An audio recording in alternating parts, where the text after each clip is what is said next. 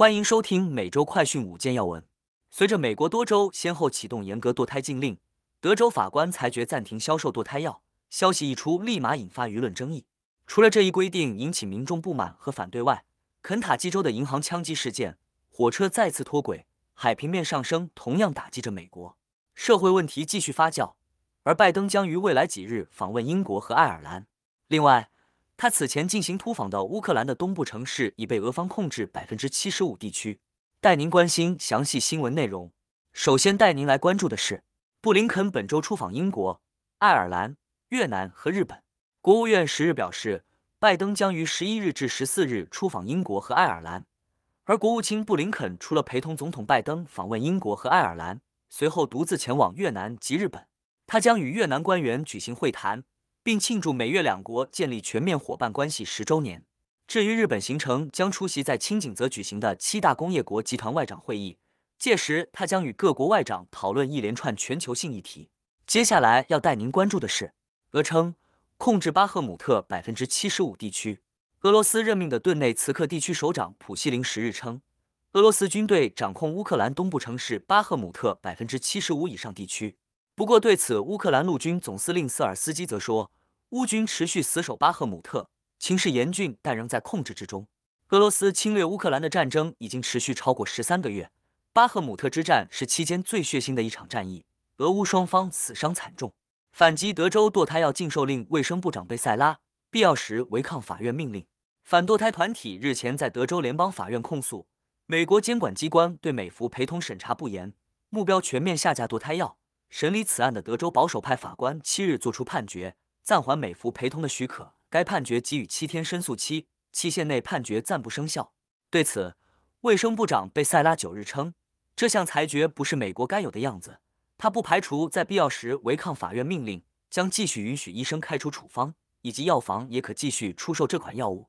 贝塞拉表示，该药物早在二零零零年获食品及药物管理局批准，且全球有数百万妇女都曾使用过。该项药物很安全，适合所有女性使用。对于该判决一出，总统拜登也回击，将继续上诉，对抗这项判决。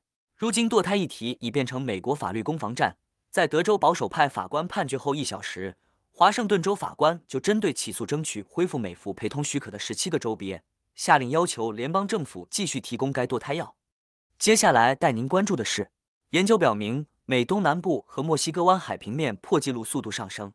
一项最新的研究发现，受人为造成的气候变化和自然天气变化达到极值的共同推动，在美国东南部和墨西哥湾的海岸，海平面正在以破纪录的速度上升。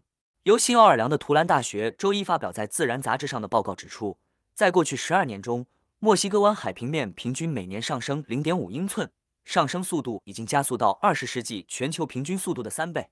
报告还称，从墨西哥湾到北卡沿岸以及加勒比海沿岸。海平面上升加速的现象都普遍存在。报告指，风的系统性变化和气候变暖共同造成了2010年以来当地亚热带环流不断扩张。